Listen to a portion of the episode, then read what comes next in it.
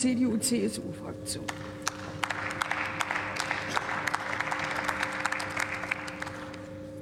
Sehr verehrte Frau Präsidentin, sehr verehrte Kolleginnen und Kollegen! Als ich Ende April in der ersten Lesung zum Umsetzungsgesetz zur Verbandsklage-Richtlinie gesprochen habe, habe ich gesagt, der Entwurf der Bundesregierung ist gut gemeint, aber schlecht gemacht.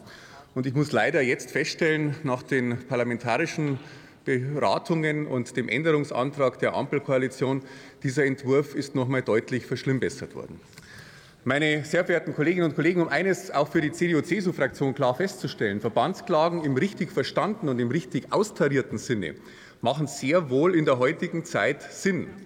Aber so wie, die Verbands-, wie das Instrument der Verbandsklage jetzt justiert wurde durch diesen Änderungsantrag, ist aus meiner Sicht in jeder Hinsicht Maß und Mitte durch die Ampelkoalition verloren worden. Und ich muss ganz ehrlich schon sagen, ich war, bin enttäuscht. Der Bundesjustizminister Buschmann, der ja in der ersten Lesung äh, anwesend war, hat fleißig mitgeschrieben, als der Kollege Dr. Blum und ich auch ganz konkrete Änderungsvorschläge gemacht haben zum Paragraph 28, zum Paragraph 38, zu den Paragraphen 45 fortfolgende. Und leider ist keiner dieser Änderungsvorschläge, dieser konstruktiven Änderungsvorschläge, die wir unterbreitet haben, jetzt in diesen Änderungsantrag mit aufgenommen worden. Aber nicht nur, dass unsere Änderungsvorschläge ignoriert wurden, auch sämtliche Änderungsvorschläge der Bundesrechtsanwaltskammer, des Deutschen Anwaltsvereins, des Deutschen Richterbundes und auch der Länder sind vollkommen von der Ampel in den Wind geschlagen worden. Und meine sehr verehrten Kolleginnen und Kollegen, um auch mal deutlich zu machen, wo die fehlende Austarierung dieses Gesetzentwurfs liegt, die Absenkung, die weitere Absenkung des, der, der Streitwertgrenze auf 300.000 Euro entspricht in keiner Weise einer fairen Kosten- und Risikoverteilung zwischen der Klägerseite und der beklagten Seite. Und genauso unreell ist es, dass man den Kläger der Klägerseite, der klageerhebenden Stelle, es ermöglicht, bis drei Wochen nach Ende der Beweisaufnahme, nach der letzten mündlichen Verhandlung zu entscheiden, ob man sich dieser Verbandsklage anschließt oder nicht. Da liegen ja die Fakten endgültig auf dem Tisch. Das ist wie, wenn das Spielfeld im Grunde genommen bereitet ist und klar ist, im Grunde genommen klar ist, wer das Spiel gewinnen wird, dann zu entscheiden, ob man sich diesem Spiel anschließt oder nicht, das ist ein relativ leichtes Unterfangen. Das, meine sehr verehrten Kolleginnen und Kollegen, hat mit einer reellen, mit einer fairen Verteilung der Risiken zwischen der Klägerseite und der beklagten Seite überhaupt nichts zu tun.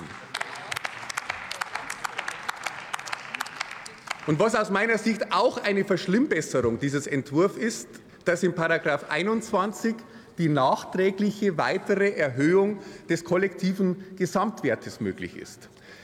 Die Beklagtenseite muss schon auch wissen, auf was sie sich einzustellen hat. Und wenn die Verbandsklage abgeschlossen ist und es dann um die Umsetzung geht, dass dann im Nachhinein noch mal die Gesamtsumme, der kollektive Gesamtwert, der zur Disposition steht, erhöht werden kann, das ist mit Verlaub in keiner Weise fair gegenüber der beklagten Seite. Und ein weiterer erheblicher struktureller Fehler in diesem Gesetzentwurf ist, und da gehen Sie auch weit über den Anwendungsbereich der EU-Richtlinie hinaus, dass selbst nach einer abgeschlossenen Verbandsklage noch eine Vielfalt an weiteren Individualklagen möglich sein wird. Und das entspricht genau eben nicht dem Ziel, das auch wir mit diesem Umsetzungsgesetz verbinden, nämlich dass die Justiz in Deutschland entlastet wird, dass es zu einer Effektivierung der Justiz kommt. Es wird sogar zu einer Zunahme der Klagen kommen, der Gestalt, wie Sie diese Richtlinie umgesetzt haben. Meine sehr verehrten Kolleginnen und Kollegen, um es noch einmal abschließend zu sagen, es ist leider äh, die Möglichkeit, das Potenzial nicht genutzt worden. Das lag auch an dem Zeitdruck. Sie haben sich 16 Monate Zeit gelassen als Regierung, bis Sie den Entwurf vorgestellt haben. Jetzt war die Eilbedürftigkeit wieder groß. Und natürlich ist es notwendig, das Instrument der Massenfeststellungsklage attraktiver zu machen. Dass nur 33 Klagen in den letzten vier Jahren äh, eingereicht wurden bei erwarteten 450 äh, im Jahr, ist bedauerlich. Aber mit diesem Gesetz wird dem Wunsch der Attraktivierung der Verbandsklage in keiner Weise Rechnung getragen. Und deswegen werden wir als CDU-CSU diesem Gesetzentwurf die Ablehnung erteilen und die Zustimmung verweigern. Herzlichen Dank.